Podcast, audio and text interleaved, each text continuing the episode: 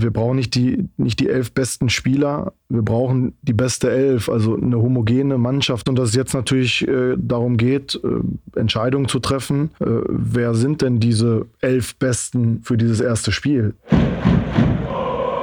Brückengeflüster. Der VFL-Podcast der NOZ. Brückengeflüster, die 150. Folge. Wir feiern heute ein Jubiläum und wie es sich für eine derart stattliche Zahl gehört, haben wir einen ganz besonderen Gast eingeladen. Wir, das sind mein Kollege Harald Pistorius und ich, Susanne Vetter. Wir flüstern heute mit Daniel Scherning, dem Trainer des VfL Osnabrück, und äh, wir sprechen natürlich über die Vorbereitung, über den Kader, die anstehende Generalprobe und den nicht mehr allzu fernen Saisonstart am 22. Juli gegen den MSV Duisburg. Und vorher sagen wir aber erstmal noch einmal herzlich willkommen, Daniel Scherning, und vor allem vielen, vielen Dank, dass du heute im Podcast bist, denn wir haben gehört, dass du extra für diesen Termin heute fürs Brückengeflüster einen anderen festen Termin in deinem deinem Kalender hast ausfallen lassen. Ja, erstmal schönen guten Abend. Danke, dass ich hier sein darf zu einer speziellen Folge, wenn es die 150. ist. Äh, aber ich habe gehört, äh, die letzte war die 149. Also wird das richtig sein. Und äh, ja, das habe ich gern gemacht mit dem Termin und freue mich da zu sein. Mhm. Der Termin, wo du heute normalerweise wärst, haben wir gehört, wäre das Paderborner Schützenfest gewesen. Ja, das stimmt. Es ist ähm, Freitag, glaube ich, gestartet. Und äh, der Montag ist eigentlich so ein Traditionstermin für, für uns. Ich bin auch in einer der Kompanien Mitglied. Und normalerweise wäre ich jetzt äh, dort und würde mir das äh, Feuerwerk, wenn es denn diesmal eins gibt, angucken. Mhm, ich habe gerade nochmal nachrecherchiert. Dennis Happe, heute neuer ja. Schützenkönig äh, Entscheidung fiel im 52. Schuss. Ähm, Horrido, ja. kannst, du das ein, kannst du das einordnen? Äh, nein, nicht wirklich. Also ich bin äh, zwar im, im, in einen der Kompanien bin ich Mitglied, aber nicht so tief drin, dass ich das äh, bewerten könnte. Ich habe es mhm. auch gelesen in, äh, ja, online gelesen, dass er sich da durchgesetzt hat und äh, ja, Gratulation von, von dieser Seite aus. Auf jeden Fall von uns auch natürlich, ne, Harald? Natürlich. Schützenfest ist auch deine Spezialität. Als bekennender Pazifist natürlich. ja, wir steigen direkt ein ins, ins sportliche Geschehen. Wir haben noch ja, knapp zwei Wochen bis zum Saisonstart. Äh, hinter euch liegt eine Vorbereitung. Wenn ich es jetzt mal in einem Satz zusammenfassen äh, wollte und ein bisschen, dann würde ich fast sagen, erschreckend gut. Also erschreckend in Anführungsstrichen natürlich, aber wenig wirklich gravierende Verletzungen, gutes Training und vor allen Dingen auch äh, von Beginn an sehr engagierte und äh, gute Vorstellungen in den Testspielen. Macht einem das so ein bisschen Angst, wenn in der Vorbereitung fast alles glatt läuft oder wie würdest du das bezeichnen? Nee, erstmal bin ich froh, dass, dass sich kein Spieler ähm, ja, groß verletzt hat. Äh, Olli Wehling ist jetzt ein paar Tage mal ausgefallen mit einer, mit einer Kapselreizung. Sven Köhler ein bisschen kränklich. Aber ansonsten hat es äh, keinen kein erwischt bisher. Das ist sehr positiv. Eule Bermann ist auf dem Weg wieder zurück. Er wird morgen eigentlich vollständig ins Mannschaftstraining auch wieder einsteigen. Also eine sehr positive Nachricht dann auch noch dazu. Ja, wir haben eine intensive Vorbereitung bisher hinter uns. Dreieinhalb Wochen sind jetzt rum. Ähm, insgesamt äh, nämlich eine, eine sehr gute Stimmung in der Mannschaft war. Die Jungs arbeiten konzentriert, fokussiert, aber dann auch mit der nötigen Lockerheit äh, im Training und auch drumherum und äh, freuen sich alle auf den Start. Das merkt man. Es ist nicht mehr allzu lang hin. Wir haben, glaube ich, noch zehn Tage oder elf Tage bis zum Start, wenn ich jetzt richtig gerechnet habe. Ja, und äh, das ist sicherlich erstmal, erstmal sehr wichtig hervorzuheben, dass, ähm, dass wir verletzungsfrei geblieben sind. Mhm. Du hast es gerade angesprochen, Eule Beermann. Das ist, ähm, der ist quasi vor seiner Zeit. Ihr habt eigentlich damit gerechnet, dass er noch äh, weite Teile der Vorbereitung äh, verpassen wird. Ähm, jetzt steigt er schon wieder ein ins Training. Ist er damit auch, ja, vielleicht sogar eine Option schon zum Saisonstart? Oder lieber ein bisschen vorsichtig sein? Ja, ist jetzt, glaube ich, nicht der richtige Zeitpunkt, um eine Prognose abzugeben. Er hat bisher nur Teiltraining absolviert, sicherlich auch schon Formen, die nah dran sind am Mannschaftstraining, aber dann doch nicht alles. Das wird ab morgen passieren. Wir schauen dann, wie er reagiert. Er war jetzt zum Ende der letzten Woche doch sehr müde dann auch nach dem Pensum, was wir ähm, dann absolviert haben. Die physiotherapeutische Abteilung, die Ärzte haben, haben einen tollen Job gemacht, haben ihn jetzt auf den Stand gekriegt, auf, auf dem er ist und er wird sicherlich, wie gesagt, auch noch ein bisschen Zeit brauchen. Und da macht es keinen Sinn, jetzt äh, irgendwie ein klares äh, Zieldatum anzu anzuvisieren, sondern diese, diese nächste Woche mit ähm, vollem Mannschaftstraining erstmal nochmal abzuwarten. Mhm, aber er hat die Vorbereitung dann eben auch mitgemacht, auch wenn es nur in Teilen war, war er auch im Trainingslager dann eben dabei. Wie wichtig ist es, dass so ein ja, Führungsspieler wie, wie Beermann da auch mit am Start ist und äh, ja schon frühzeitig quasi mit die, diese neue Mannschaft prägt. Ja, es ist sehr wichtig. Äh, ich habe vorhin davon gesprochen, dass es insgesamt eine gute Stimmung ist, aber trotzdem auch äh, Fokussierung und ähm, dann auch Konzentration in eigentlich jeder Einheit äh, irgendwo da ist. Und das zeichnet ja Eule auch aus. Er ist ein super Typ, ein, ein toller Charakter, ein erfahrener Spieler ein, ein, wichtiger, wichtiger Bestandteil unserer Mannschaft, äh, eine Führungspersönlichkeit, die aber auch die nötige Lockerheit in der Kabine mitbringt. Und solche Jungs, äh, da gibt's nicht mehr so viel von. Äh, das ähm, ist schon, wie gesagt, für uns ganz, ganz wichtig. Und ich bin froh, dass er da ist, dass er im Trainingslager mit dabei war und äh, dass er jetzt auch wieder, ja, wieder so weit hergestellt ist, dass er ins Mannschaftstraining zurückkommt. Wir kommen ja gleich nochmal auf ein paar Personalien. Das ist ja logisch, Bewertung der Neuzugänge und äh, die Entwicklung, die die Mannschaft bisher genommen hat. Aber ich würde dich mal bitten, einen Einblick zu geben in die Vorbereitung. Wir hatten ja das Glück, danke dafür, ist nicht mehr selbstverständlich heutzutage, etliche Trainingseinheiten sehen zu können. Das hat uns auch viel gebracht. Du hast dir auch die Zeit genommen, äh, uns manches zu erklären, was an Übungen abgelaufen ist. Mein Eindruck war ein unheimlich komplexes Geschehen, das die Spieler nicht nur physisch, sondern auch geistig fordert. Äh, sehr interessante äh, Ansätze, sehr interessante Übungen, die sich dann ja auch in, das war ein Glücksfall natürlich, dann mit dem Tor gegen Wolfsburg niedergeschlagen haben, aber eben kein Zufall. Diese Vorbereitung hast du durchgeplant mit deinem Trainerteam. Kannst du mal schildern, was da die wesentlichen Eckpunkte sind, wenn du so eine Vorbereitung planst?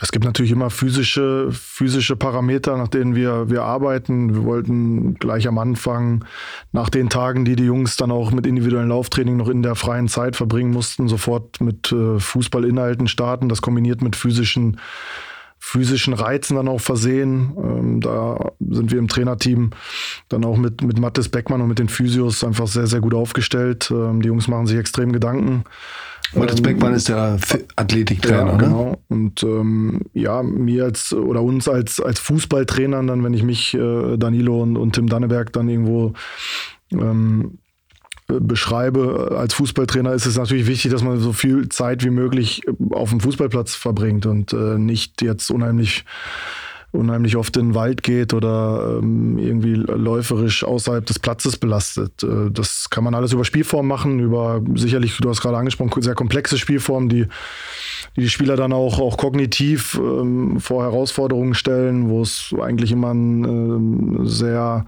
intensiven äh, Raum, Gegner und auch Zeitdruck gibt, wo sie Entscheidungen treffen müssen äh, innerhalb von kurzer Zeit.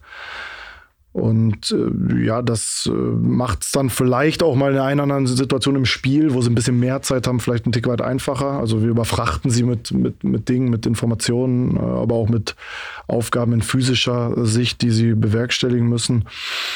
Und ähm, ja, sicherlich war es auch so, dass, dass die dass die, die, die Dinge, die wir letztes Jahr aus der Analyse der letzten Saison da mitgenommen haben, dass wir die natürlich auch versucht haben, sofort mit reinzubringen. Ja, letztes Jahr in der Vorbereitung war es eine andere Herangehensweise. Wir waren als Trainerteam neu.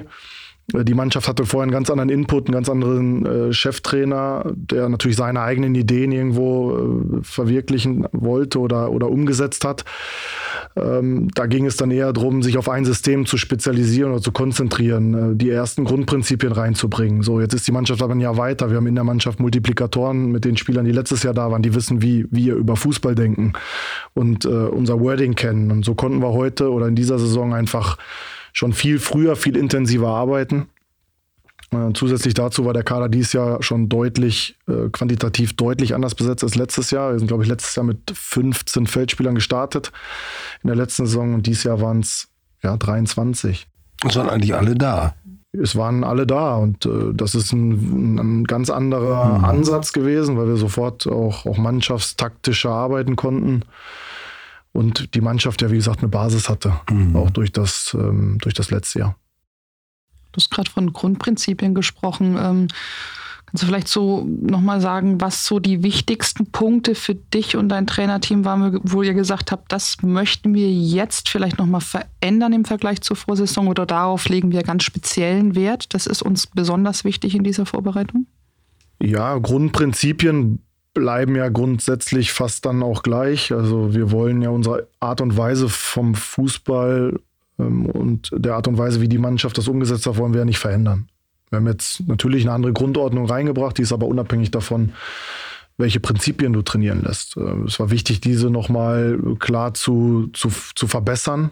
Ähm, wenn wir unser Umschaltverhalten nach Ballverlust äh, nehmen, wo wir einfach ja, sehr intensiv arbeiten wollen, das, das nicht als Risiko sehen, sondern als Chance äh, ähm, wieder begreifen müssen und diesen Moment einfach für uns nutzen wollen, Ballrückeroberung zu haben. Das war ein wichtiger Faktor eigentlich von der, vom ersten Trainingstag äh, in diesem Jahr wieder.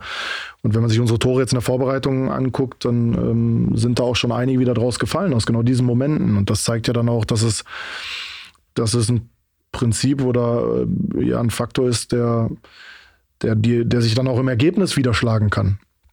Und äh, durch solche Dinge gewinnen die Jungs natürlich äh, an Glauben und an Überzeugung. Und äh, das haben wir versucht, ja, wie gesagt, mit den Prinzipien, die wir letztes Jahr auch schon hatten, jetzt sofort wieder, wieder, wieder reinzubringen. Ich habe noch mal eine Frage zu der, äh, zum, mit, zur Methodik, zu den Abläufen im Training. Ihr habt äh, eigentlich jede Einheit wird ähm, so ist es zumindest in der Vorbereitung gewesen, per Video aufgezeichnet. Ähm, wozu dient das? Ich meine, es ist ja eine wahnsinnige äh, Menge an, an Videostoff, den ihr da erzeugt. Das bringt ja nur was, wenn sich den auch jemand ansieht und irgendwelche Schlüsse daraus zieht. Wo, warum macht ihr das? Wie geht ihr damit um? Ja, es sind mehrere Dinge, die oder wäre mehrere Gründe, aus denen wir das machen. Also erstmal ist es natürlich wichtig, dass wir einfach das Training filmen, weil wir den Jungs ja auch dann nochmal eine, Rückge äh, eine Rückmeldung geben wollen und müssen. Also wir haben sie trainiert. Ähm, klar, im Laufe einer Saison hast du dann die Stammspieler in Anführungsstrichen, die du auch, denen du auch Feedback viel über, über die Spiele geben kannst. Aber es gibt dann auch noch andere Spieler, die wesentlich mehr trainieren, als sie spielen und äh, die natürlich auch dein Feedback wollen. Und das ist ein, ist, ist ähm, ja einfach dahingehend dann, dann wichtig, die Einheiten aufzunehmen. Ähm, grundsätzlich hast du ja auch immer dann eine Idee von einem Training oder von Trainingseinheiten von einer Woche. Ähm, du versiehst äh, dann auch äh, die Übung mit einem bestimmten Schwerpunkt und musst dich ja selbst auch als Trainer dann irgendwo hinterfragen, hast du das durchgekriegt? Ist das jetzt so aufgegangen, wie du das wolltest? Bist du in der Vielzahl so in diese Situation gekommen, die du haben wolltest? Oder musst du die Übung vielleicht nochmal verändern? Auch das nehmen, nehmen wir natürlich auf dem Platz wahr, aber es ist einfacher, das Ganze dann nachher nochmal im Video ähm, sich anzuschauen und zu Überprüfungen, Übungen zu, zu optimieren, vielleicht auch komplett zu verändern, einfach ähm, ja, sich selbst zu reflektieren, aber dann auch den Spielern ein gutes Feedback geben zu können. Hm, passiert es da manchmal, dass du dann Dinge doch nochmal anders wahrnimmst, also richtig komplett anders? Ja, definitiv. es kommt auch manchmal vor, dass ich mir ein Spiel nochmal angucke und denke, ja, die Situation hast du jetzt aber auf dem Platz irgendwie doch ganz anders gesehen. Ja, das ist, äh, ist, ist ja genauso wichtig, äh, die, die Nacharbeitung des, des eigenen Spiels da auch so professionell wie möglich irgendwie anzugehen. Ähm, ich maß mir nicht an, dass ich auf dem Platz dann immer alles erkenne. Ähm, klar haben wir dann auch, äh, oder habe ich Leute um mich rum, die dann auch nochmal ihren Input reingeben mit den Co-Trainern und äh, auch, auch Amir, wenn er ein Training guckt oder natürlich, wenn er ein Spiel, ähm, dann auch, wenn wir über ein Spiel nachher sprechen. Aber ähm, da bin ich schon weit davon entfernt, äh, alles richtig zu sehen. Wobei ich sagen muss, es gibt eigentlich keine schlechtere Perspektive, ein Fußballspiel zu verfolgen, als die des Trainers. Ne? Also ich meine jetzt diese. Ja, vielleicht von der, von der Perspektive, ja. wo du stehst, ja. ja. Ähm, aber es ist dann trotzdem auch, auch, man selbst steht ja dann unter Spannung. Ja. ja du hast äh, viele Dinge, die du dir vorgenommen hast, äh, auf die du schaust, können wir die umsetzen. Es kommen immer wieder neue externe Faktoren dazu. Das Publikum spielt eine Rolle, die Dynamik eines Spiels kann anders sein. Eine Situation kann eigentlich eine komplette Herangehensweise des Gegners wieder verändern. Was passiert durch Ein- und Auswechslungen beim Gegner und bei dir selbst? Das sind ja schon viele Dinge, die da auf einen einwirken und äh, da glaube ich, ja, brauchen Trainer auch, auch Input. Deswegen werden die, die Trainerteams natürlich auch nicht gerade kleiner, sondern eher größer. Und dann auch eine vernünftige Videoaufzeichnung, Training, Spiel, um, um äh, gut nachbereiten zu können. Mhm. Schaust du dir das erstmal ungefiltert an oder hast du so, filtert ihr das erstmal vor und du schaust dann, was weiß ich, was die zehn, zehn wichtigsten Szenen oder wie muss man sich das vorstellen, wie so eine Nachbereitung vonstatten geht? Ganz unterschiedlich. Äh, mal gehe ich ungefiltert ran und äh, schaue mir das Spiel dann, äh, ohne auch viel drüber gesprochen zu haben, nochmal in voller Länge erstmal an, schneide mir die Dinge selber raus. Äh, manchmal ist es dann so, dass ich äh, unseren Analysten oder auch die Co-Trainer dann beauftrage, mir einfach zu dem und dem Schwerpunkt alle Szenen irgendwie zur Verfügung zu stellen. Ähm, dann ist es mir ja auch mal wieder wichtig, einfach die, die Meinung der anderen erstmal zu hören äh, zu sehen oder zu hören, wie sie das Spiel gesehen haben. Weil auch da ist äh, manchmal mehr Qualität drin als in meiner eigenen Analyse. Und dementsprechend gibt es da kein klares Muster. Äh, sicherlich spiel- und situationsabhängig, äh, aber es sind dann immer wieder so die, die, die gleichen ähm, Abläufe, die dann äh, wiederkehrend kommen.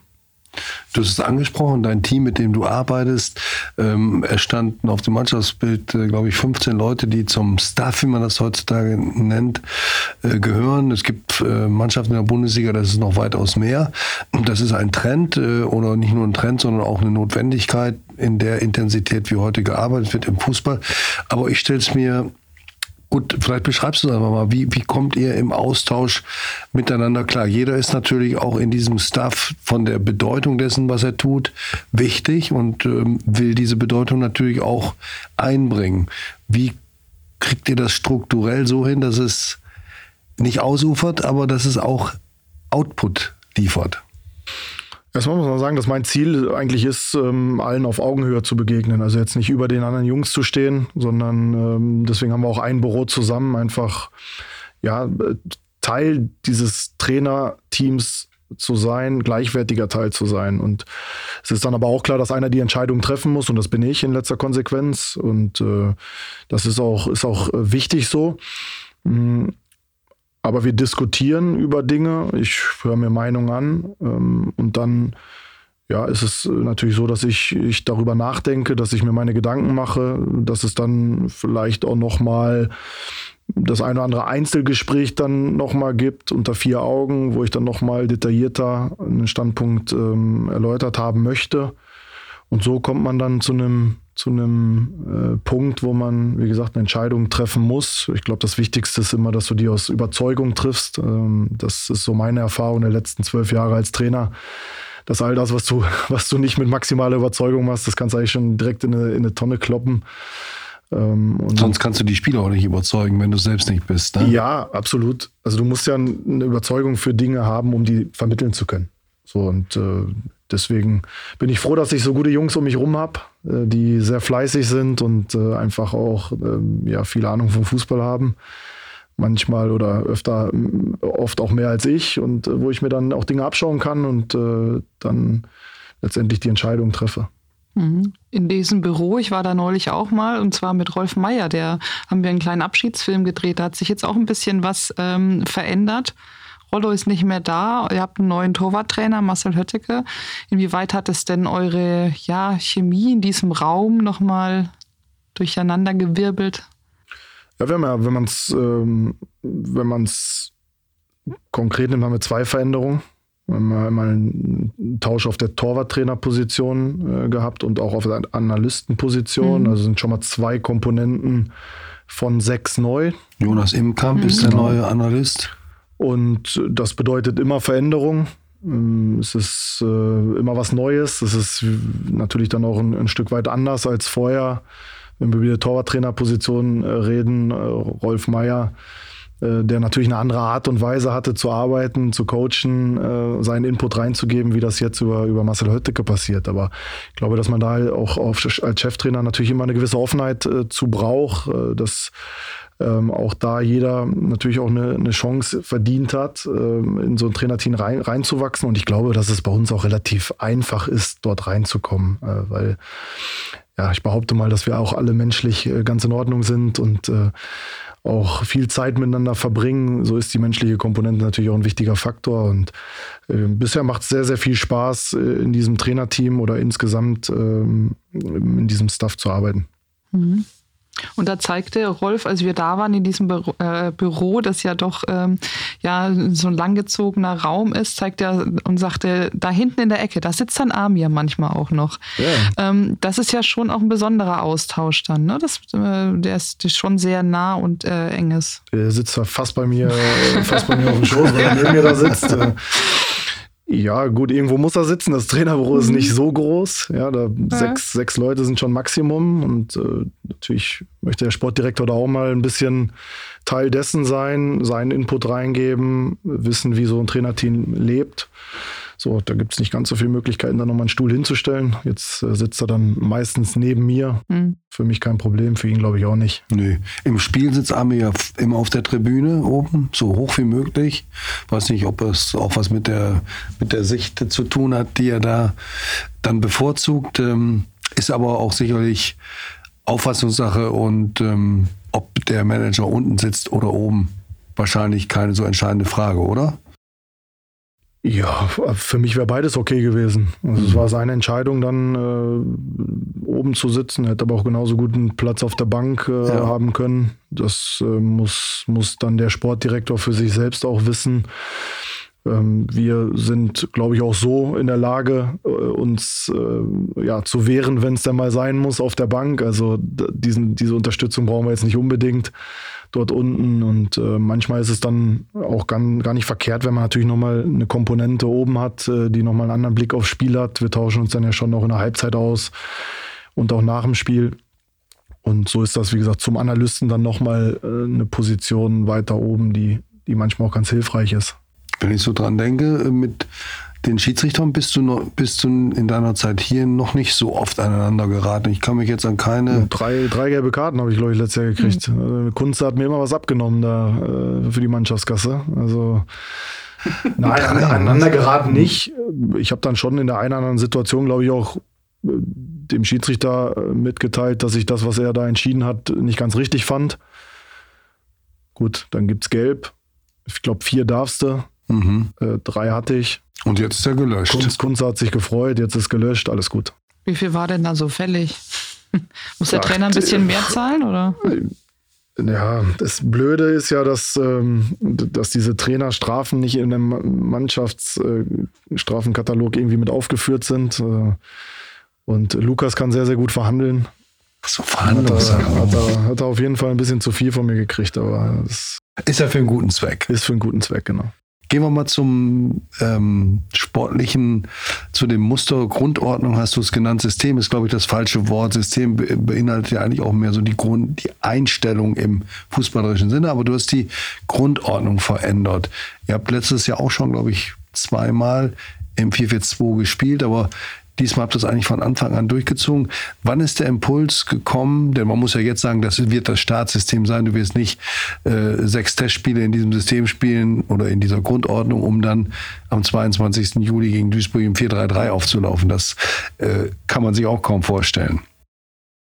Es ist sicherlich trotzdem möglich, ja. weil die Jungs auch daran noch gewöhnt sind und wir es im Training natürlich auch ähm, trainieren.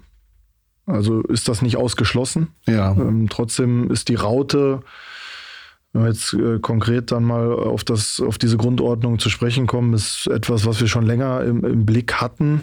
Ähm, letztes Jahr war es so, dass wir natürlich mit Aaron Opoku einfach einen Spieler auf dem Platz hatten, der im 4-3-3 ähm, sich brutal wohlgefühlt hat und einfach in der Lage war, über diese Position sehr, sehr viele Tore ja vorzubereiten und auch zu schießen, auch mhm. wenn er es nicht gemacht hat, aber er hätte sehr, sehr viele ja. Tore darüber schießen können. Ähm, nach seinem Abgang natürlich, klar, war es, war es und ist es das Ziel, die, diese Komponente auch weiterhin im Kader zu haben. Jetzt haben wir sie aktuell vielleicht nicht so wie letztes Jahr. Äh, dann die Tatsache, dass alle anderen offensiven Spieler auch eher Richtung Zentrum sich so ein bisschen selbst orientieren. Also selbst wenn du im 4-3-3 spielst, äh, merkst du immer wieder, dass das Spieler sind, die die sich eigentlich im Zentrum vielleicht einen Tick wohler fühlen. Ähm, zusätzlich dazu haben wir natürlich mit der Raute oder in der Raute eine Zehnerposition mit eingebaut, wo gerade Putaro, Simakala sich extrem wohlfühlen können und das auch, glaube ich, tun. Ja, und ich glaube, dass du als Trainer dann auch natürlich ein Stück weit Flexibilität haben musst und nicht sagen musst, okay, ich drücke jetzt hier irgendwie was durch von mein Lieblings, meine Lieblingsgrundordnung durch. Ähm, sondern auch da muss man ja schauen, was, was hast du für Spielertypen, was harmoniert gut miteinander, was passt zueinander. Und äh, da sind wir, glaube ich, ja, jetzt so in diesen ersten Wochen der Vorbereitung auch mit der Raute ganz gut gefahren. Aber was war denn da früher, Henne oder Ei? Ähm, also habt ihr quasi, ähm, du hast gerade gesagt, die Raute war schon länger in euren Gedanken, ähm, sie hat sie eine Rolle gespielt. War es denn dann so, dass ihr auch gesagt habt, wir suchen jetzt die Typen eher dafür? Oder ähm, habt ihr dann die Typen gehabt und hast gesagt, ja, jetzt können wir es mal probieren? Was ist so der der Gedankengang gewesen? Ich, das war letztes Jahr auch schon Thema. Letztes Jahr, ich glaube, mit, mit allen, denen wir vor der letzten Saison auch schon gesprochen haben, haben wir gesagt, okay, die, das 4-3-3 äh, ist so die Basisgrundordnung, aber die, die Raute, äh, die müssen wir halt auch spielen können. Das ist eine punktuelle Veränderung. Wenn man es dann äh, auch nicht ganz so eng sieht, dann ist eine Position ein Stück weit äh, nach hinten eingerückt, vorne aus der vordersten Linie. Und äh, du hast trotzdem dahinter dann immer noch diese drei Mittelfeldspieler, die wir auch im 4-3-3 hatten. Also es ist jetzt nicht so weit weg voneinander. Die Prinzipien bleiben gleich. Und da erwarte ich auch von, von meinen Spielern oder von unseren Spielern, dass sie einfach in der Lage sind, äh, auch, auch während eines Spiels zu switchen. Es mhm. ist kein Hexenwerk. Wir stellen nicht irgendwie von 4-3-3 Angriffspressing auf eine tiefe Fünferkette mhm. um, was dann schon wieder gravierende Folgen ähm, haben kann. Und äh, da sind wir auch im letzten Jahr immer mit diesen Gedanken schon eigentlich in die Gespräche rein und auch ins Training rein. Mhm. Du hast gerade gesagt, diese eine Komponente zum 4-3-3, die, letztes, die letztes Jahr eher dafür gesprochen hat, es zu spielen, nämlich einen schnellen äh, Flügelstürmer mit, wie Aaron Opoko. Ähm, die habt ihr aktuell vielleicht nicht so. Jetzt ähm, habt ihr ja aber noch so ein, zwei Stellen euch oder vor allem eine eigentlich euch offen gelassen. Ist das dann die Stelle, die ihr oder die Komponente, die ihr dann noch eher auch noch sucht? Ja.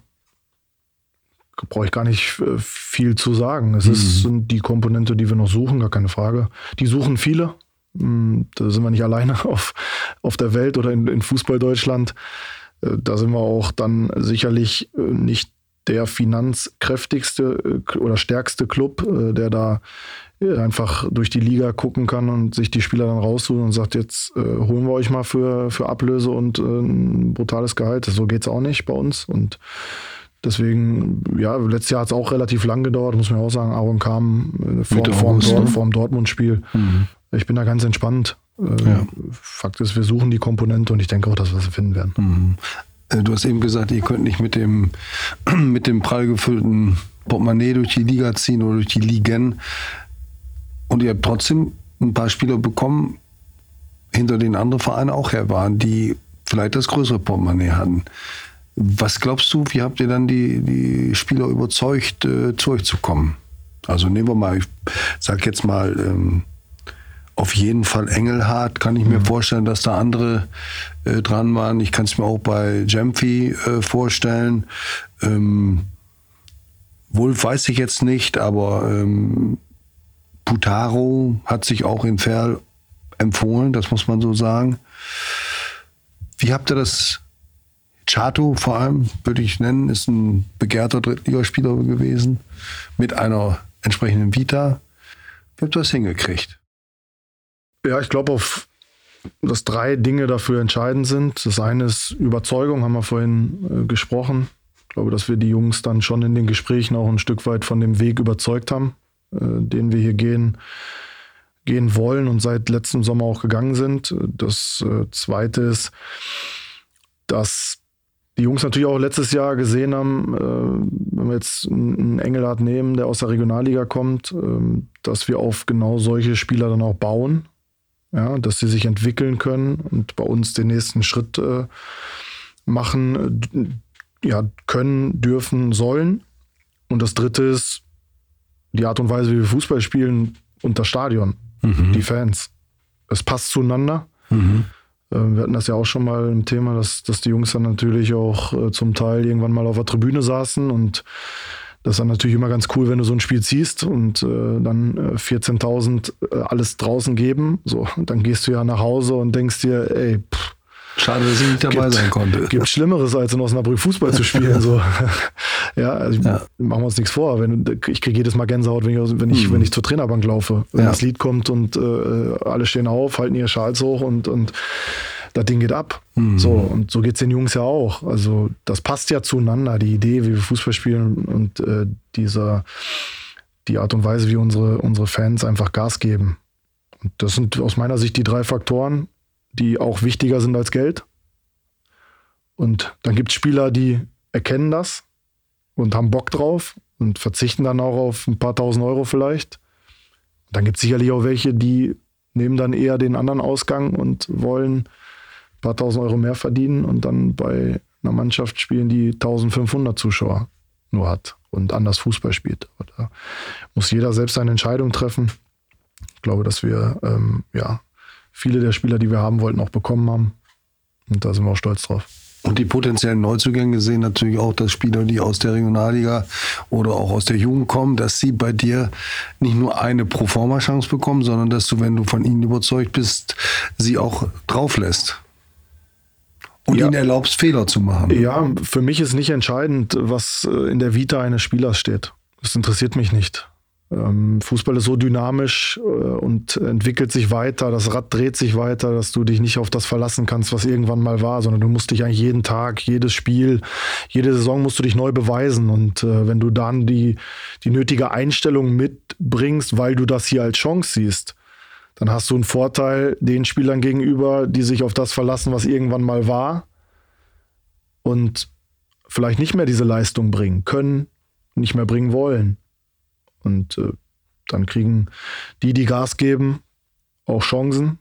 Und dann vielleicht auch äh, nicht nur eine, sondern ich bin Freund davon, auch äh, dann äh, ja öfter, öfters auch ähm, immer wieder Chancen zu geben, wenn ich sehe, dass das trotzdem äh, einfach eine gute Einstellung da ist. Und äh, das erkennen natürlich auch, auch Jungs, die aus anderen Ligen dann zu uns kommen, ja. Hm, nicht nur aus anderen Ligen, sondern auch aus dem eigenen Nachwuchs. Wir haben vorhin über das Mannschaftsfoto gesprochen. Das sind äh, drei ähm, U19-Spieler jetzt dabei gewesen, die die Vorbereitung mitgemacht haben.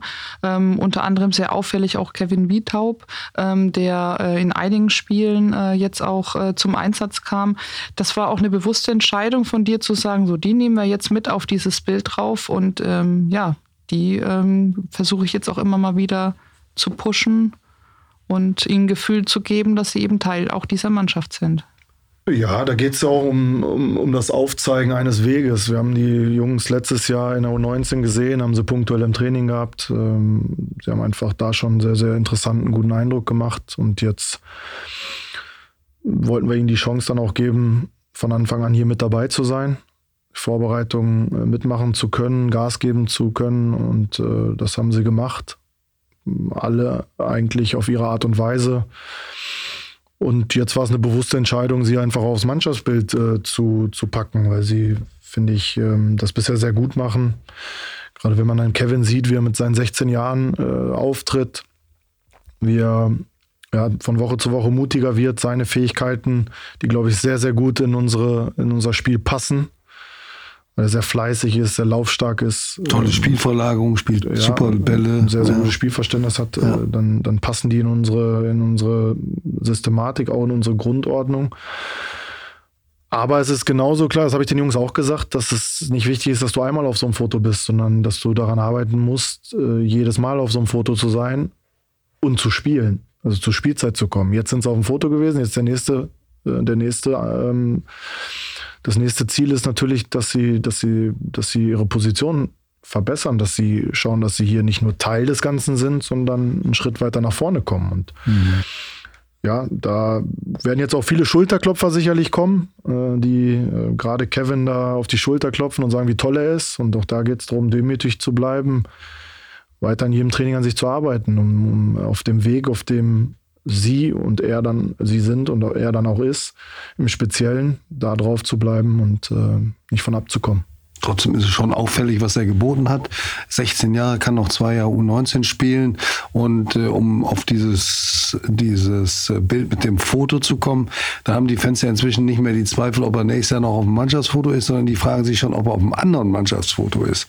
Und ähm, habt ihr ihn so lange binden können, dass, dass ihr da keine Angst haben müsst vor einer vorzeitigen Abwerbung?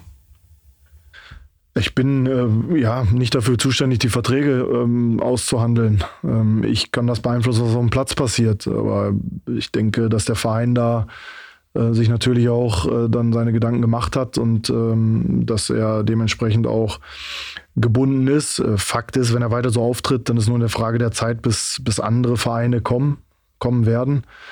Ähm, und dann muss man natürlich als Verein auch eine Entscheidung treffen. Und äh, messen können wir uns mit den ganz Großen in Deutschland nicht. Das, das, äh, das wissen wir alle. Da sind wir nicht ganz oben in der Nahrungskette.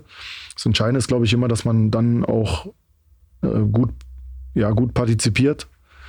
Ähm, weil der Junge ist natürlich auch aus, aus Osnabrück und äh, bei uns ausgebildet und eigentlich auch ein sehr, sehr gutes Zeichen für unsere gute Jugendarbeit ja. und für den Weg, äh, den wir hier gehen wollen, solche Jungs dann auch ja. äh, immer wieder einzubinden. Mhm. Ähm, wir haben jetzt über die jungen Spieler gesprochen. Ihr habt jetzt auch Erfahrung unter anderem mit Robert Tesche dazu bekommen. Ihr habt eine, eine, eine neue Mannschafts, äh, ja, also ihr habt, ihr habt einige Neuzugänge. Es sind einige Spieler, die letzte Saison, ich nehme jetzt zum Beispiel einen Odua, der im Winter kam, dem, den man ja fast wie einen Neuzugang behandeln muss, weil er ähm, einen schweren Start hat hier, hatte hier im Winter. Ähm, einen Oliver Wähling, der jetzt äh, zum Schluss der letzten Saison erst äh, richtig äh, fit war und äh, zeigen konnte, was er kann, der jetzt die Vorbereitung komplett komplett mitgemacht habt. Dazu eben, wie gesagt, viele Neuzugänge auch. Inwieweit hat sich denn diese Gruppendynamik aktuell verändert und ähm, wo seid ihr denn gerade in diesem Prozess, ähm, dass diese Mannschaft jetzt ja zusammenwächst? Ja, wir sind, wir sind, ähm, das ist immer, immer eine schwierige, schwierige, schwierige Frage, weil du das nicht messen kannst. Das sind ja Dinge, die nimmst du wahr als Trainer, als ähm, insgesamt als Trainerteam, als Staff. Wie verhält sich die, die Gruppe, wie verhalten sich die Spieler nicht nur auf dem Platz, sondern bei den Mahlzeiten? Ähm, wie fleißig sind sie, wenn es um Dinge außerhalb des Platzes kommt? Äh, Thema Sauberkeit, äh, Ordnung, Disziplin. Da muss ich sagen, habe ich äh, in diesen drei Wochen einfach ein ähm, einen sehr, sehr guten Eindruck von der Mannschaft äh, gewonnen. Sie wirken erstmal sehr, sehr homogen, sehr, ja, sehr, sehr gut im Umgang miteinander. Ich glaube, dass insgesamt eine sehr gute Stimmung ist. Ist aber auch nur Vorbereitung jetzt. Ich habe noch keine Entscheidung getroffen, wer, wer im ersten Spieltag spielt und wer nicht. Ähm, und da wird es dann letztendlich darauf ankommen, inwieweit unterstützen sich die Spieler untereinander in solchen Phasen, inwieweit, wie reagieren wir auf, auf Misserfolg, auf, auf Spiele, die vielleicht nicht so laufen, wie wir uns das vorstellen. Jetzt ist alles Friede, Freude, Eierkuchen. Klar, ist jetzt mal 2-0 gegen Paderborn verloren, aber letztendlich war es ein Testspiel. Ähm, alle anderen Spiele haben wir bisher, haben wir bisher sehr positiv äh, bestritten. Und ähm, ja, die Dynamik der Gruppe hat sich schon verändert, weil wir auch ja einfach natürlich viele Corona-Regeln auch nicht mehr da sind, das muss man auch klar sagen. So, du hast jetzt im, im, im, letzten Jahr eigentlich immer Einschränkungen gehabt. Äh, du konntest nicht mal außerhalb des Platzes irgendwie vernünftig äh, essen gehen. Mhm. Du, die Jungs konnten, glaube ich, auch gar keinen Mannschaftsabend so richtig haben. Äh, es war alles irgendwie, du kommst zum Trainingsgelände, äh, guckst, dass du da deinen Job machst und dann fährt jeder irgendwie wieder nach Hause oder trifft sich mal in kleinen Gruppen. So. Also ein bisschen emotionslos, so ne? Ein bisschen emotionslos, so ein bisschen komisch auch, wenn man, mhm. wenn man das Leben einer Mannschaft irgendwie über Jahre so kennt, dann war das schon eine spezielle Zeit so in den letzten zwei Jahren. Und das ist jetzt nicht mehr. Man merkt einfach, dass, äh, dass die Bindungen untereinander wieder intensiver werden, dass die Gespräche wieder intensiver werden. Ja, wir haben bei uns äh, ähm, auch bei allen Mahlzeiten und oben im gesamten Trakt ein Handyverbot. So, du merkst, die Jungs kommunizieren mhm. äh, miteinander, reden miteinander. Das ist auch nicht mehr, nicht mehr, nicht mehr normal in dieser Zeit. Normal hängt jeder vor seinem, vor seinem Bildschirm da und, äh, und liest sich irgendwelche äh, Dinge auf Instagram oder, oder mhm. Facebook durch. Und das tötet so, Kommunikation, ja. Das tötet Kommunikation. Und das nehme ich jetzt verstärkt wahr.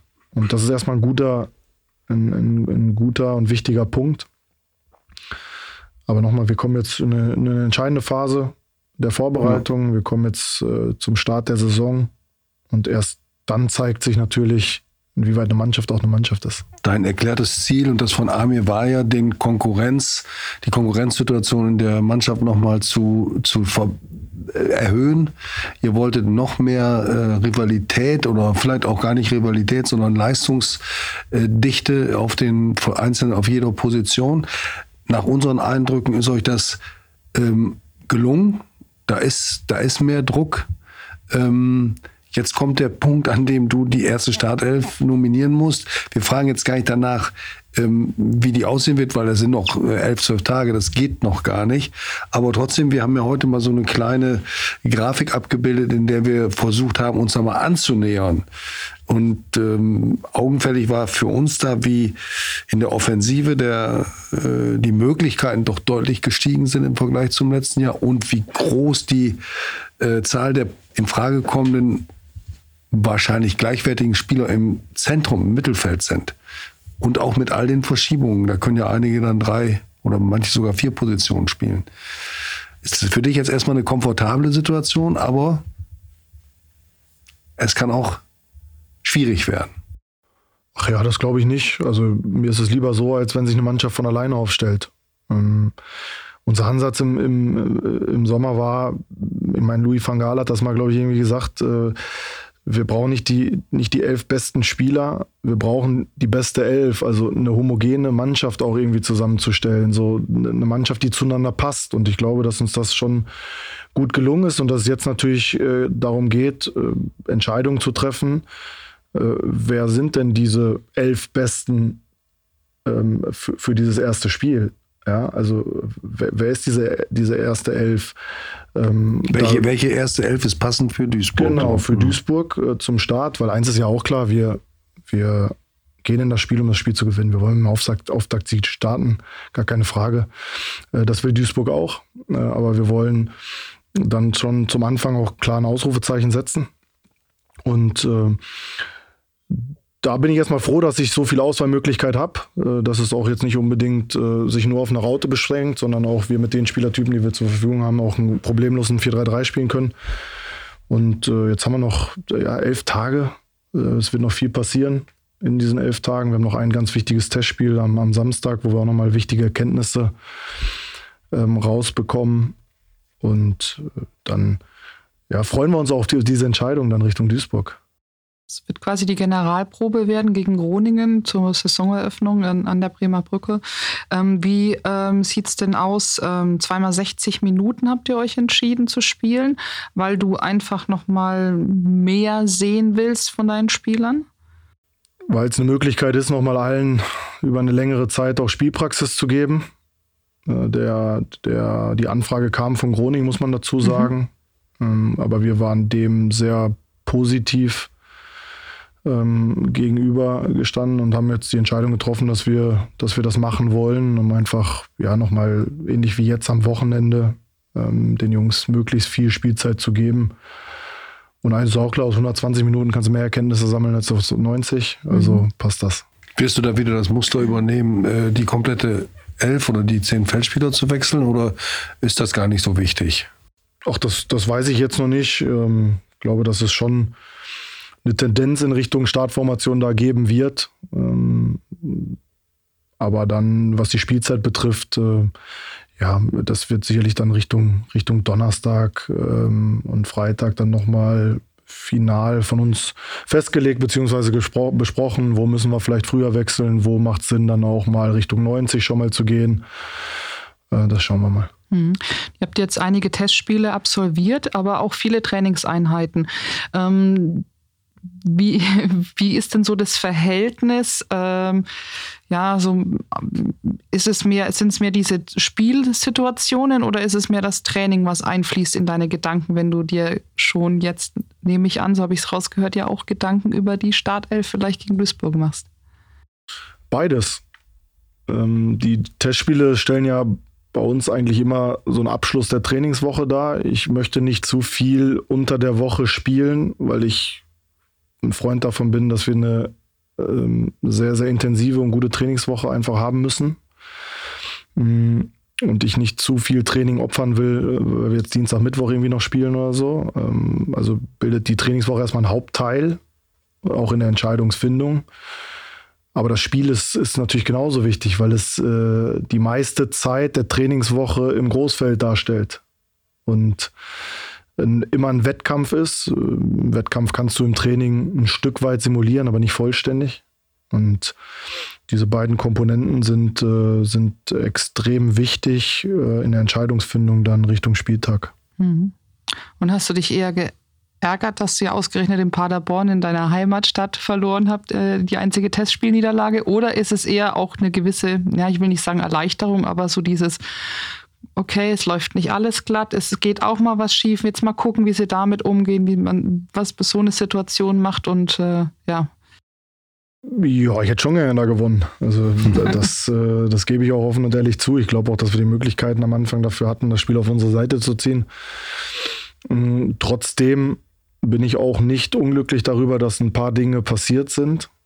Ähm, siehe gegen die Gegentore und auch dann in der einen oder anderen Situation unser Verhalten gegen den Ball. Wir sind, glaube ich, insgesamt gut angelaufen, über 60, 60 70 Minuten bis zu den äh, Wechseln. Ähm, aber trotzdem gab es auch Situationen, aus denen wir lernen müssen, weil Jas Paderborn dann schon auch geschafft hat, äh, in einigen Momenten das Spiel zu verlagern und äh, dann auch Überzahl gerade so auf den Seiten zu schaffen.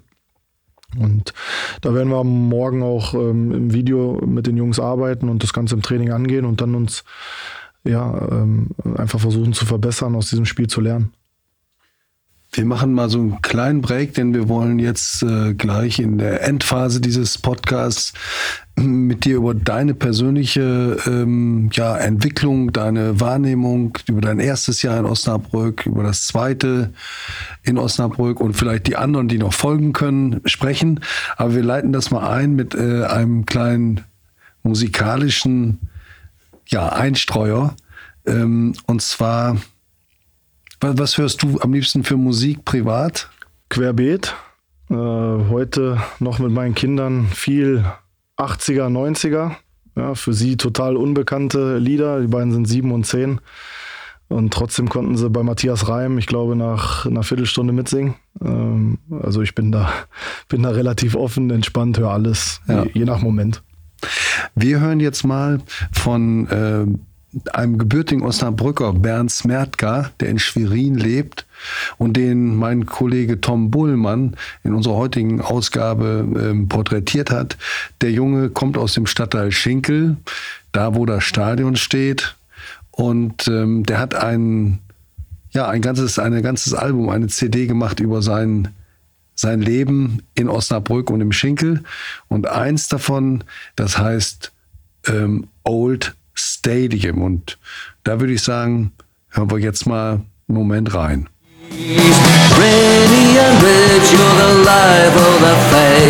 Brenny and Bridge, you're the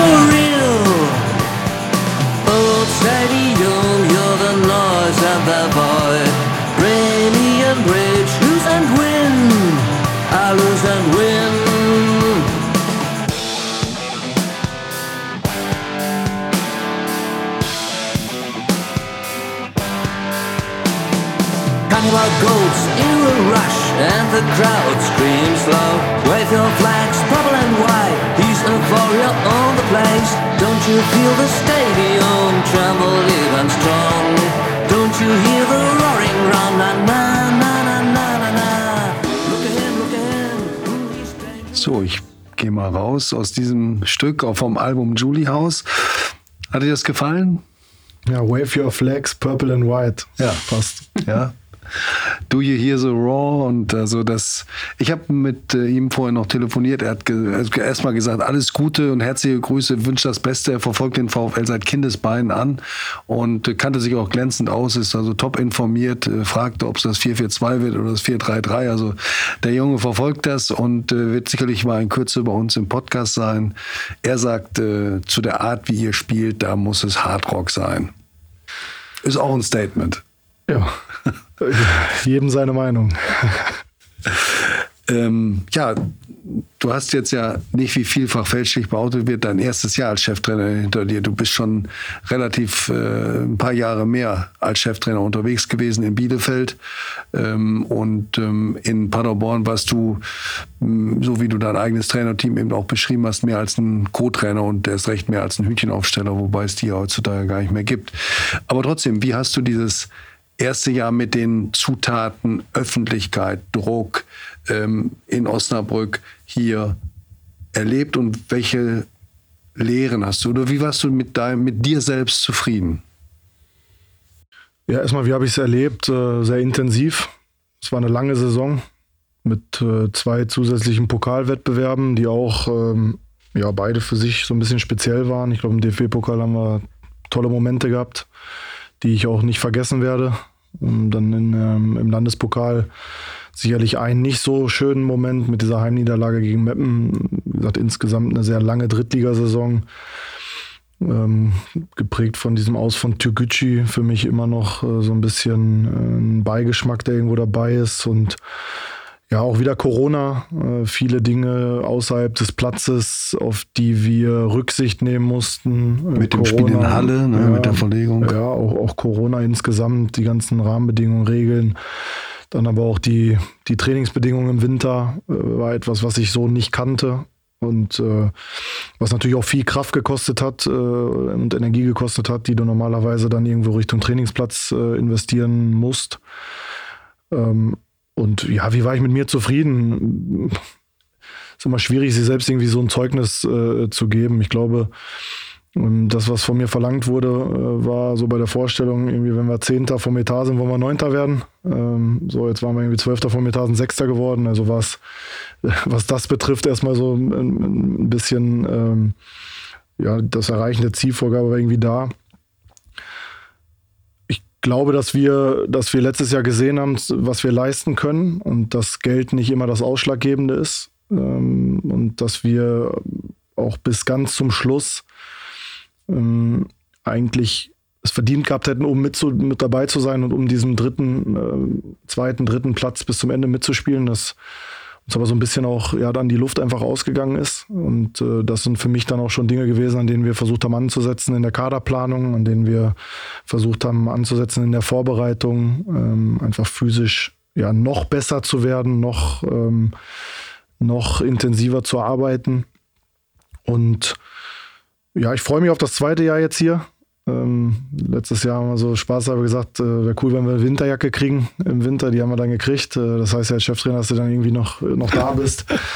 also jetzt haben wir einen Ausrüsterwechsel und äh, jetzt ist die Umbro-Winterjacke das Ziel erstmal und dann schauen wir weiter. Ich glaube, fast andersrum wird ein Schuh draus. Äh, nicht die Frage, ob du die Winterjacke bekommst oder deinen Tannenbaum hier kaufst, sondern ähm, es geht ja in die andere Richtung. Dein Vertrag läuft am 30. Juni 23, also nach dem Ende dieser Saison aus. Ähm, viele haben sich da auch schon geäußert und die sind der Auffassung, dass du wunderbar zum VfL passt in deiner ganzen Art und dass du auch für, für eine fußballerische Entwicklung stehst. Ja, ihr verwaltet nicht das, was da ist, sondern ihr bringt es weiter. Hat es schon Gespräche mit dem Club, mit den Verantwortlichen gegeben über eine Vertragsverlängerung? Nein, es hat noch keine Verhandlungen gegeben in der, in der Hinsicht. Das ist aber auch, auch gar nicht schlimm zum jetzigen Zeitpunkt. Ich gehe da ja, sehr entspannt mit um. Ich habe das ja auch im, im Sommer betont, dass ich bei einem coolen Verein bin, dass wir einen Weg angefangen sind zu gehen im, im letzten Sommer. Und äh, alles weitere wird, wird dann auch jetzt, äh, denke ich, in diesem nächsten Jahr dann entschieden. Ja, ich habe äh, auch mich im Sommer dann äh, bewusst dazu entschieden, ähm, auch alle, alle anderen Anfragen, die irgendwie so reinkamen, äh, direkt abzublocken, weil ich ins zweite Jahr hier gehen, gehen wollte. Ich glaube, dass wir hier nicht fertig sind, sondern dass wir äh, diesen Weg auch jetzt weitergehen ähm, wollen und, und müssen. Und äh, ja, wie gesagt, alles, alles andere wird dann kommen zu gegebener Zeit. Ähm, da gibt es jetzt äh, noch nicht die Notwendigkeit dann auch für, für Gespräche. Mhm. Wie wichtig ist es oder wäre es denn für dich auch diesen Weg weiterzugehen mit äh, Amir Chaposadeh an, an, deiner Seite? Denn ähm, man hat schon das Gefühl, dass ihr da in, nicht nur in einem engen Austausch seid, sondern auch gemeinsam ja einen, einen gemeinsamen Weg, ein gemeinsames Ziel auch verfolgt und ähm, auch sein Vertrag läuft ja aus. Ja, das stimmt. Wir sind äh, zusammen in dieses erste Jahr gegangen. Wir gehen jetzt zusammen ins zweite Jahr. Ähm, grundsätzlich muss der Verein da ja sich, denke ich, dann auch positionieren, äh, aufzeigen, welchen Weg er dann über das Jahr 2023 hinaus gehen will. Ähm, da geht es natürlich dann auch darum, äh, das wissen, glaube ich, auch alle hier, einfach äh, die Rahmenbedingungen zu verbessern, äh, dass man dann sowohl wirtschaftlich wie auch infrastrukturell einfach andere Bedingungen hat, um dann ja vielleicht auch mal konkret so ein Ziel auszugeben, wieder in die zweite Bundesliga zu kommen und sich da dann natürlich im Optimalfall zu etablieren. Wenn man schaut, was andere Vereine in der dritten Liga dann äh, finanziell auch in die Hand nehmen, um dieses Ziel zu erreichen, dann ist das schon deutlich weg von dem, was wir, was ja. wir haben. Und nochmal, ich bin da ganz entspannt. Der Verein wird da sicherlich eine Entscheidung treffen. Äh, sehen sich gut aufgestellt mit, mit all denen, die jetzt hier ähm, in den verantwortlichen sportlichen Positionen sind. Aber wir sind uns ja einig darüber, dass sich in der Trainerbranche die, äh, die Vertragsverlängerung vorverlagert. Das ist früher dann ganz normal, hat man gesagt, wir setzen uns im Winter zusammen. Aber heute weiß man natürlich, wie früh auch Trainer gescoutet werden und beobachtet werden und wie früh dann schon Entscheidungen äh, getroffen werden. Das äh, macht eigentlich nach meiner Auffassung da eine gewisse Dringlichkeit erforderlich. Aber gut, das, dazu musst du jetzt gar nichts sagen. Ich wollte, ich wollte vielleicht nochmal hinaus auf die, auf die Frage, ähm, das Verhältnis zwischen Amir und dir. Ihr scheint, dafür gibt es hinreichende Indizien sportlich, was die Haltung zum Fußball, zu dem, was ihr spielen wollt, auf einer Wellenlänge zu liegen. So ähnlich war das ähm, bei dem Gespann Daniel Thun und Benjamin Schmedes, die hier ja den Aufstieg hingelegt haben, 2018, 19 auch. Die beiden sind aber, ich glaube, Daniel hat mal gesagt, wir, wir sind jetzt nicht die, die äh, alle Vierteljahr zusammen ein Bier trinken gehen oder so. Wie ist das bei euch beiden? Geht ihr mal abends auch privat weg oder ähm, seid ihr auch, äh, ist es eine reine Arbeitsbeziehung? Ja, jetzt gerade nicht, weil Amir Papa geworden ist und da glaube ich auch dann äh, andere Aufgaben erstmal auf, äh, auf einen ähm, Vater dann zukommen. Grundsätzlich haben wir das immer wieder gemacht, dass wir auch außerhalb des Trainingsgeländes einfach mal was essen gegangen sind äh, und dann äh, irgendwie ein Weinchen dazu getrunken haben, um dann nochmal in einem anderen Rahmen auch, auch äh, über Dinge zu sprechen. Ja, da geht es auch nicht nur dann immer um sportliche Dinge, sondern auch auch äh, um, um grundsätzliches äh, Entwicklung des Vereins, auch um private Sachen, das ist ja auch normal. Und äh, ähm, da haben wir einen äh, sehr guten Austausch, äh, was das betrifft. Und das wird sich äh, auch, auch, denke ich, nicht verändern, wenn er dann wieder Zeit hat oder abends essen gehen darf. Mhm. Apropos Familie, deine Familie wohnt in Paderborn. Ähm, ist das äh, für dich eher vielleicht sogar, ja, etwas was Gutes, weil du da einen Rückzugsort hast, wo du dann hier mal raus bist aus der Stadt zwischendurch und ja, komplett kann man da besser abschalten, schon auf dem Weg quasi dorthin, oder? Ja, erstmal ist es, äh, glaube ich, total wichtig, dass ich meine Familie sehen kann. Ähm, ich weiß, in welchem Job ich arbeite. Und äh, da kannst du natürlich auch irgendwie 600, 700 Kilometer von deiner Familie mal weg sein und sie dann nur an dem freien Tag sehen. Das ist äh, in der in der, bei der Entfernung Osnabrück-Paderborn dann schon auch bei mir anders möglich. Auch so, dass, äh, dass meine Familie dann auch ähm, öfters hier ist. Ähm, ich ja dann auch seit Oktober eine, eine Wohnung hier habe. Und das war ja auch im Sommer ein wichtiger Faktor für mich, hier anzufangen. Ja, nach dem Jahr Fußballlehrer, wo ich eigentlich das ganze Jahr auch dann weg war von der Familie, einfach wieder ja, irgendwie greifbar zu sein, da zu sein, wenn es wichtig ist, aber dann trotzdem mich auch voll und ganz auf, auf meinen Fußballtrainerjob zu konzentrieren. Und äh, ja, es tut auch manchmal gut, äh, wegzukommen aus, aus diesem Umfeld, aus, aus der Stadt dann, äh, einfach äh, in Paderborn vielleicht auch ein bisschen zurückgezogener dann äh, zu sein. Ähm, das ist sicherlich äh, ein wichtiger Faktor dann auch, auch in einigen Momenten gewesen, ja. Mhm. Und merkst du es hier in Osnabrück, dass du anders wahrgenommen wirst nach diesem einen Jahr? Also kannst du vielleicht eben nicht mehr so ähm, ja, inkognito zum, zum Italiener mit Amir gehen abends? Ja, es ist schon so, dass du natürlich irgendwie ein paar Mal erkannt wirst. Äh, das ist aber auch völlig okay und normal, denke ich. Äh, ich nehme einfach unheimlich viel Positives an Rückmeldungen wahr. Ähm, wenn man die Leute dann irgendwo trifft und mit ihnen ins Gespräch kommt, dann ja, ähm, spüre ich, spüre ich äh, einfach eine Überzeugung auch für das, was wir hier machen. Ich spüre eine Identifikation mit der Mannschaft, mit der, mit der Spiel, Spielweise.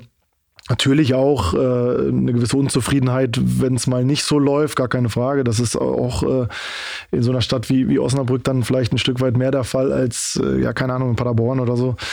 Und gehört auch mit dazu, aber äh, ich äh, freue mich dann auch mit den Leuten. Das war ja auch der Ansatz, dann hier wirklich eine, eine Wohnung zu nehmen, ins Gespräch zu kommen und äh, die Stadt so ein bisschen zu, zu fühlen, zu spüren. das ist, ist wichtig für mich. Wenn du uns jetzt nicht ganz was Wichtiges noch mitzuteilen hast, was wir vergessen haben zu anzusprechen, dann würden wir sagen, wir können über das Schlusswort nachdenken, Susanne. Mhm, das musst du heute sprechen. Tatsächlich. Ja, ja. Ich gebe das weiter an Daniel. Das, da bin ich ja ganz frech. Nein, im Ernst. Liegt hier noch irgendetwas auf der Seele? Das gibt es ja. Oder auch etwas, was du vielleicht loswerden möchtest.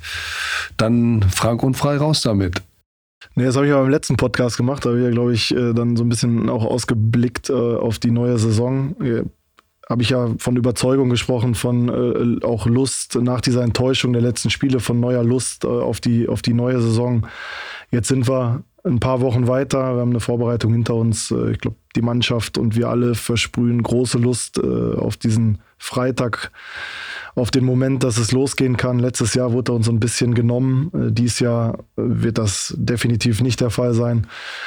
Und äh, da freuen wir uns drauf. Äh, wir hoffen, dass das Ding pickepacke voll wird äh, und dass wir, wenn wir rauskommen, äh, diese, diese, diese Überzeugung, diese Lust auf diesen ersten Tag spüren. Und dann werden wir Vollgas geben und alles dafür tun, dass wir mit einem Auftaktsieg starten. Das war das 150. Brückengeflüster. Susanne Vetter und ich sagen Danke, Daniel, dass wir bei dir im Podcast sein durften. Und es war uns ein Vergnügen. Und wir wünschen dir alles Gute, persönlich und sportlich mit deiner Mannschaft. Ne? Auf jeden Fall. Vielen Dank. Wir freuen uns auch auf den 22. Dankeschön. Tschüss. Danke. Tschüss. Tschüss.